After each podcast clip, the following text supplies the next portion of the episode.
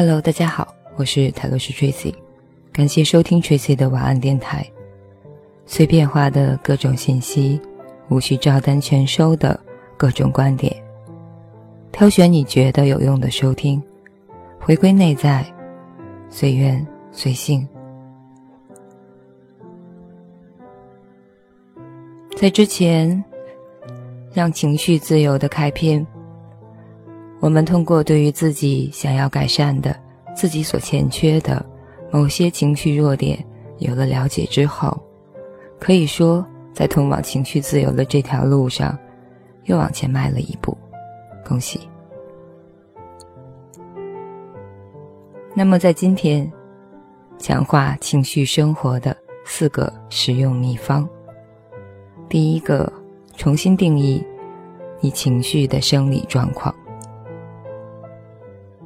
当情绪来临时，或者你长时间的处于某种情绪状态时，你很有可能把这些状态概念化，或者从网络上找一些专有的心理名词、心理症状，诸如焦虑、抑郁、躁狂、边缘型人格障碍，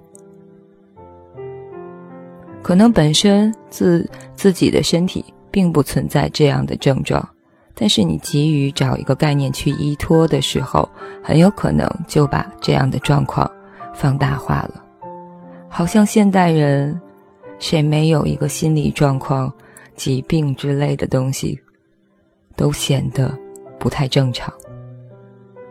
但是当我们把它定义了之后，这样有点类似于我们把我们自己。在情绪方面，化成了跟星座类似的东西：焦虑症人群、抑郁症人群。可是，在有了这个定义之后呢？你需要怎么解决呢？真正的解决方法，可能还是回到源头，而源头，你的情绪是怎样产生的？而这种情绪，又造成了你怎样的生理状况呢？那我们接下来就共同的来科普一下吧。要了解自己，你必须知道自己生理方面的一些基本资料。令人生气的是，大多数人都没有过这方面的知识。生理状况跟情绪大大有关。伟大的生命科学说明了生命体的物理性与情绪如何相互影响。没错，高等学府很少传授这方面的神奇之处。国中时期解剖青蛙的经验局限了我们的生物学概念，但是我们所想、我们所说的生物学精义。包括了令人眼花缭乱的生命力量。我会教你如何激荡出令你快乐的升华基础，使你的身心状况精准到位。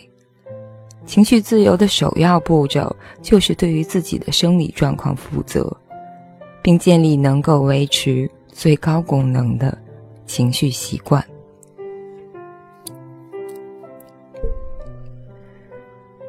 二十一世纪一个重要的发现就是焦虑与寂寞不只是感觉的问题。同样，爱和希望也是一样。所有的情绪都会引起生理反应，对健康的影响就跟你摄取的食物与从事的运动一样重要。你学到改变某个状况的情绪反应时，也就改变了生理反应。我要强调，你可以选择如何因应任何状况。那些因应方式累积起来的，将有助于或者破坏你的健康。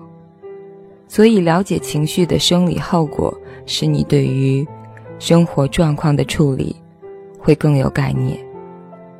这种理解足以改变生命。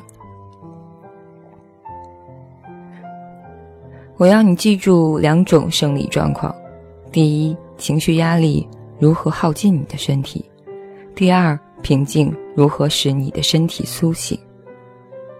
所以接下来我们来分别阐述这两个生理状况，并且当你明了了之后，不仅对于自己有帮助，而且有的时候也可以拿来小炫耀一下。首先，情绪压力如何消耗你的身体？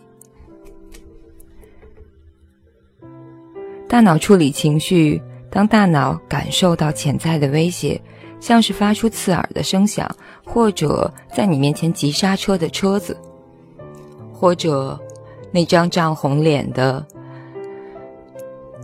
老板突然说粗话，你的身体就会设法以某种平衡身体的方式。来保护你，这是一种原始的挽救生命的直觉。作为大脑情绪中心的杏仁核进入了高度警戒的状态，发出不打就逃的指令，刺激肾上腺素产生压力荷尔蒙可体松以及肾上腺素。转眼间，你进入高度专注的超我状态，比如眼睛张大，血压增高。心脏跳动加快，血糖与肌肉压力都增加了。可以脑补一下大力水手吃了菠菜的模样。没错，你的状态，你的高我的状态就是那样。所有系统都发挥到了极致，你的身体进入了求生模式，以额外的精力与注意力应付危险。虽然这仅仅是一个短暂的过程，但是，在你的身体应付瞬间任务上面可能会表现卓越，而长期的情绪压力有可能降低这种能力，你的超我最终会疲惫不堪。虽然那些压力荷尔蒙已经使你有能力对抗身体所面临的威胁，比如说逃离劫匪，或者。冲到街上抢救一个快被车子撞到的小孩。大多数情况下，这些穿过你身体的因应压力的化学物质，只是对付暂时的紧张状况而产生的，跟维持生命无关。但是你的身体系统并不知道，反而以为你处于无休无止的危机状态，于是保持警戒，整日不松懈。如果你被人用超车，你被人超车，或者是粗鲁对待的时候，你的反应这个时候就像林中老虎遭到攻击一般，情绪压力由外部而来，像是一个自找麻烦的同事，一个自以为是的亲戚，但它也是你脑中的产物。当担忧、愤怒或者恐惧袭击你的免疫系统时，你原来需要。对付紧急情况的压力荷尔蒙变成了一个沉默的杀手，你成了高血压、心脏病、某些癌症以及忧郁症的必杀猎物。忧郁症来自血液中调节心情血清素减少了，导致焦虑和沮丧感。更何况那些被激化的化学物质能够引起诸如出疹子、溃疡。以及肠胃方面的毛病，有研究已经证明了，压力累积能够加速老化，使生活不健康也不快乐。那么，刚才说到的第二点，平静如何使你的身体复苏？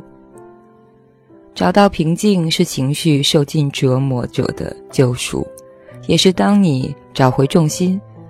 自在生活后，离开混乱而得到的休息时刻，平静的状态使身体带来更带来恩多芬，也就是脑内啡。